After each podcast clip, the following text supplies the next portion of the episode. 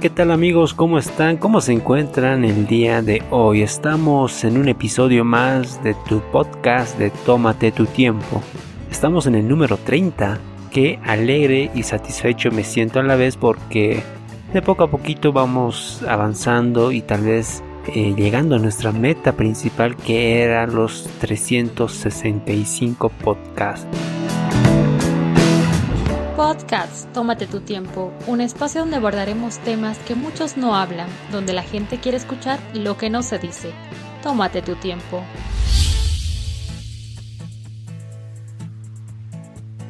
Quiero empezar con esta historia que yo sé que tal vez muchas personas lo conocen o tal vez otros no. El título de este cuento es El Anillo del Rey, o también conocido como El Rey y el Anillo, eh, de un autor anónimo bueno, eh, esta historia se remonta hacia los años pasados donde eh, existía un rey en el castillo. Pónganse a imaginar todo aquello. Un rey de un país no muy lejano reunió un día a todos los sabios de su corte y les dijo, bueno, en todo caso les mandó a que realizaran un diamante y que en el diamante escribieran la frase en lo cual podría ayudarlos en los momentos difíciles. Y en ese mensaje uno cuando estuviera mal o tendría algunas dificultades podría acudir y siempre tener la respuesta. Bueno, todos los sabios de ese entonces empezaron a preguntar y se dijeron, ¿no? ¿Qué podemos poner en ese anillo, en esa pequeña frasecita? Porque ellos eran unos sabios, unos eruditos que se lo sabían de todo y poner una frase sintetizada en toda la sabiduría que ellos ah, tenían era muy muy muy complicado. Y bueno, el rey tenía muy próximo a él un sirviente muy querido. Este hombre, que había sido también sirviente de su padre, y había cuidado de él cuando su madre había muerto, este era tratado como la familia y gozaba del respeto de todos. Así que el rey por esos motivos también lo consultó y éste le dijo, le dijo que no era un sabio, ni tampoco un erudito, ni un académico, pero conocía el mensaje. Con lo cual le preguntó cuál era el mensaje, estaba totalmente emocionado. Y bueno, él durante toda su larga vida, este, este hombre sirviente, había encontrado con todo tipo de gente. Y en una oportunidad se encontró con un maestro, es lo que le comentaba a él, que era un invitado de su padre y estuvo a su servicio. Y cuando dejó él lo acompañó hasta la puerta para despedirlo. Como gesto de agradecimiento le dio un mensaje. A lo cual Esther le replicó y se lo escribió en un papelito y se lo dobló y le entregó al rey.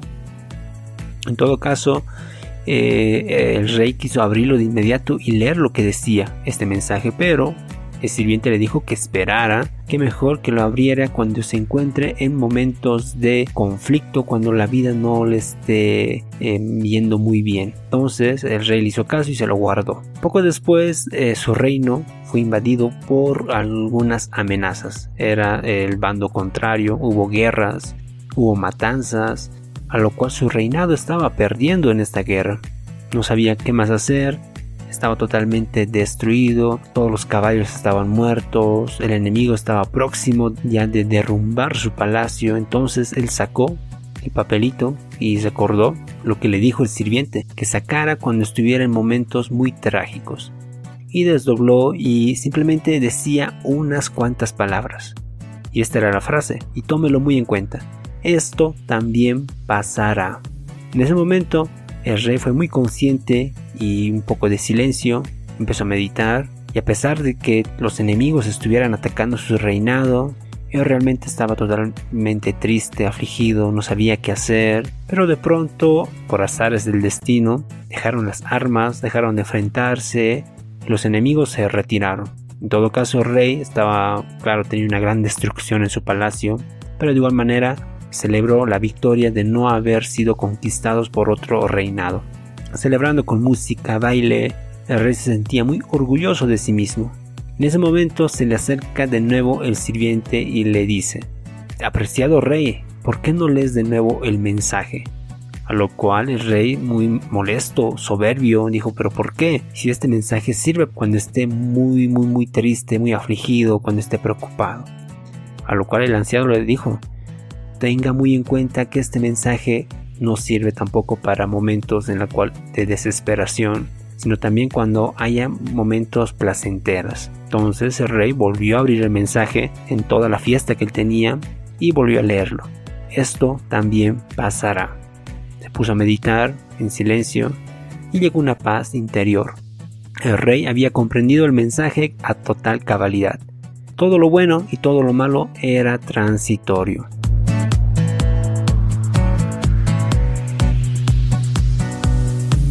Entonces, como ustedes pueden observar, esta historia es muy hermosa, me gustó, me gustó, realmente quisiera compartirles el autor, pero es un cuento popular que es anónimo, ¿no? Entonces, todo lo bueno y todo lo malo de, de la vida es transitoria. Todo pasará, como bien sabemos, en la vida todo cambia, nada se queda, eh, todo se transforma. Ese es el ciclo de la vida. En el colegio nos enseñan tú naces, creces, algunos se reproducen y finalmente mueres. Tú no vas a nacer, vas a crecer y te vas a mantener ahí siempre, siempre, para toda la vida. Eso sería ir en contra de la vida. Es por ello que también es muy importante tener muy en cuenta esto y no aferrarse a las cosas.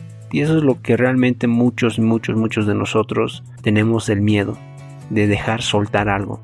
A ver, ¿a qué nos aferramos? A veces nos aferramos a las, a las riquezas, nos aferramos al amor, nos aferramos incluso a la familia, que puede ser un vicio, lo sé, pero yo creo que es considerable dejarlo a un lado, soltar eso y armar tu propia vida. Si tú estás aferrado a las cosas que se te van a venir a un futuro, por ejemplo, un nuevo trabajo que vas a tener un salario excelentísimo. Tú estás aferrado a ello, pero cuando te despiden o va a llegar el momento en el cual va a haber un recorte de personal, tú no sabrás qué hacer, estarás en la nube, entrarás en una decepción total y no podrás salir adelante. Y muchos de ustedes habrán puesto a pensar que en el noviazgo sucede lo mismo. A veces los hombres, incluso hay también mujeres que se aferran bastante a la pareja no saben qué realizar cuando terminan, empiezan al alcoholismo empiezan a adquirir otros hábitos, no saben porque su mundo, todo el mundo, el mundo, era esa persona. Así que ten mucho cuidado a qué te estás aferrando, porque si te aferras, te agarras de algo, es muy, muy, muy triste que cuando lo pierdas no sepas qué realizarlo. Tómate tu tiempo, te propone la mejor opción en podcast.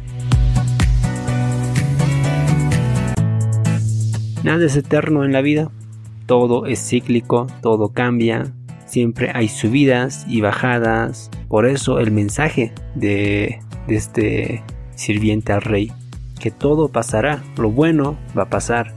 Si tú ahorita estás viviendo momentos agradables, tienes una economía sustentable, eh, la vida te está, te está dando cosas buenas, sientes que, eh, que eso nunca va a pasar, pero déjame decirte que eso también va a pasar. Si ahorita estás pasando algo malo, no sé, la, eh, la tormenta estás, está en tu casa, la economía está baja, los estudios están disparados por uno por aquí por allá, eso también pasará. Lo bueno y lo malo pasa, es transitorio. Y esto nos refleja el cuento de Walt Disney. Bueno, no es un cuento, sino es una anécdota que realmente pasó. Esto lo puedes encontrar en los fracasos y las virtudes que tuvo esta gran empresa de Walt Disney, bueno, el creador Walter Disney. Walt Disney era productor de cine estadounidense, director, actor de doblaje, animador e ícono internacional. Creó más de 81 largometrajes y no cortometrajes, sino largos, y regaló al mundo entero los personajes que hoy en día podemos conocer. Pato Donald, Mickey Mouse, a ver los tres cerditos, Blancanieves, La Bella y la Bestia, y muchos más. Incluso fue el fundador de Artes de California y de Disneylandia, cuando muchos sueñan viajar a Disneylandia, ¿no? Entonces, créanme que esta empresa, esta grande, grande, grande empresa, tuvo sus subidas y bajadas y tenía muy en cuenta esto, que todo eso pasará. No importa si estuviera en el pico más alto o si estuviera en el fondo del mar, porque eso va a pasar.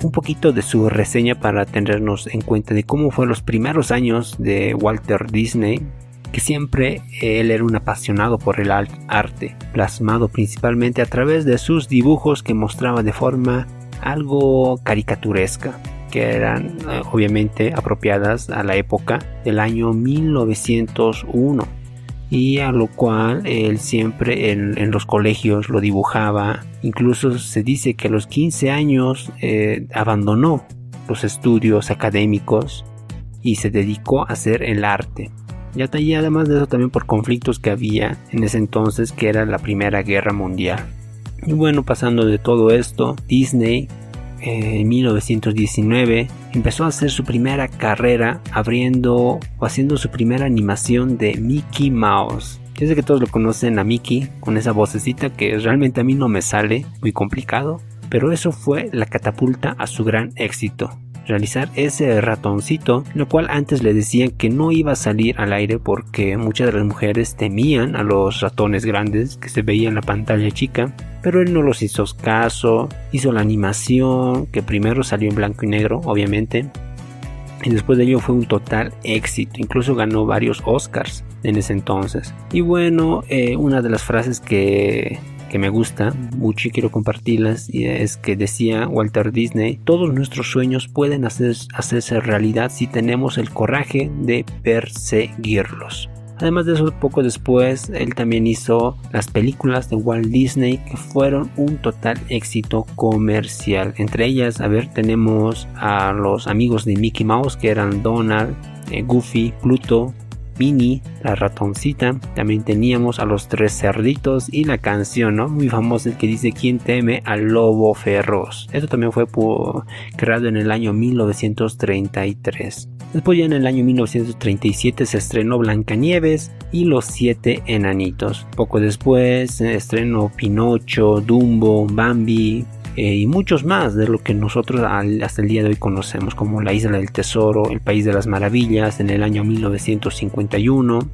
Tenemos a Peter Pan, tenemos a la, la Bella Durmiente, Los 101 Dálmatas del año 1961, son varios bastante, pero como también tuvo todas esas subidas, el crecimiento de, de Disney, también tuvo algunas bajadas y fracasos, en lo cual, como bien sabemos, la vida no es color de rosa, tiene subidas y fracasos, pero todo eso va a pasar, como lo hizo Walter Disney, que en sus primeros trabajos que presentó, que fue una caricatura a su jefe, en la cual él le robó la propiedad y los derechos para sí mismo.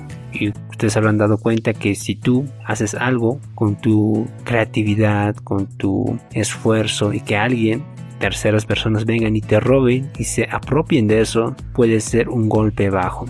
Y además de eso también eh, muchos de, los estudios de MGM, que son estudios de, que distribuyeron a Mickey Mouse en 1927, le dijeron que este ratoncito de la pantalla no podía salir, que era un ratón gigante que podía aterrar a todas las mujeres. Trataron de hundir a esta empresa que es Disney, pero no lo consiguieron. Hasta el día de hoy se conoce este famoso Mickey Mouse. Además de eso también eh, la parte de los tres cerditos fue rechazado por la misma distribuidora MGM en el año 1933 porque creía que tres cerditos y un lobo, que eran simplemente cuatro personajes, no estaba bien para esa época. Eran simples personajes y no tenían ningún éxito. Pero Disney les mostró todo lo contrario. Y así entre fracasos y más fracasos, eh, Walter Disney decidió realmente trazarse sus sueños y llegar hasta donde está. ¿Y tú crees que simplemente cuando Walter estaba en el suelo, porque incluso se dice que había momentos en la cual ya ni podía comer, incluso estaba en bancarrota, estaba comiendo comida para perros, eh, incluso no podía pagar el alquiler porque sus ingresos eran muy bajos. Pero él tenía muy en cuenta esto, que todo eso va a pasar y mañana será otro día. Tengo un podcast que estoy hablando sobre eso, que mañana será otro día. Si lo revisas más atrás, igual estamos hablando de temas así. Que esto también va a pasar. Tranquilo, no te empecines, no te rompas la cabeza por solucionarlo ya, porque esto va a pasar. Acostumbrémonos a abandonar nuestros fracasos y logros para poder seguir en la vida. Si tú estás aferrado a, a los logros que tienes, o peor a los fracasos, no podremos seguir adelante. Es como esa guillotina que te ponen, como lo ves en las películas, esas guillotinas de una bola de boliche parecen en los pies. Si no te sueltas de eso, no podrás avanzar. Y lo peor que tal vez algunos de nosotros, ya que estamos en la época de la juventud, los que me van escuchando los jóvenes, es que nos apegamos bastante a ello. No podemos despejarnos de, de lo que somos. Y esto he escuchado bastante en las mujeres, perdón por ser un poco machista, pero las mujeres muchas veces me comentaban que están aterrados por el cambio, no quieren envejecer, odian los cumpleaños, siempre quieren mantener esa juventud. Hay varones que igual, de la misma manera, a veces quieren ser siempre jóvenes. Y a todos nos pasa, incluso a mí, estamos aterrados por el que vendrá el día de mañana. Tendré más arrugas, me crecerá la panza, tendré más ancho los hombros, me quedaré calvo, de las mujeres lo propio no en quedarse calvo, sino en empezar a engordar, ser más viejos, los patos de gallo que conocemos. A veces eso nos aterra bastante. Pero es el ciclo de la vida. ¿Qué podemos hacer? No es necesario aferrarse a la juventud, porque eso va a pasar. Tómate tu tiempo, te propone la mejor opción en podcast. ¿Te recuerdas cuando eras niño? No sabemos cuándo dejamos de serlo, porque eso ya pasó. No nos enfoquemos en el pasado, porque eso ya se fue. Tampoco enfoquémonos en el futuro porque no sabemos qué vendrá. Enfoquémonos en el presente, hoy, ahora. Así que diciendo todo esto, yo creo que me despido una vez más en este episodio número 30 y nos reencontramos en otro en otro podcast. Así que recuérdalo, esto también pasará. Cuídate, chao chao. Si te gustó este podcast, compártelo, puede que a otros les interese.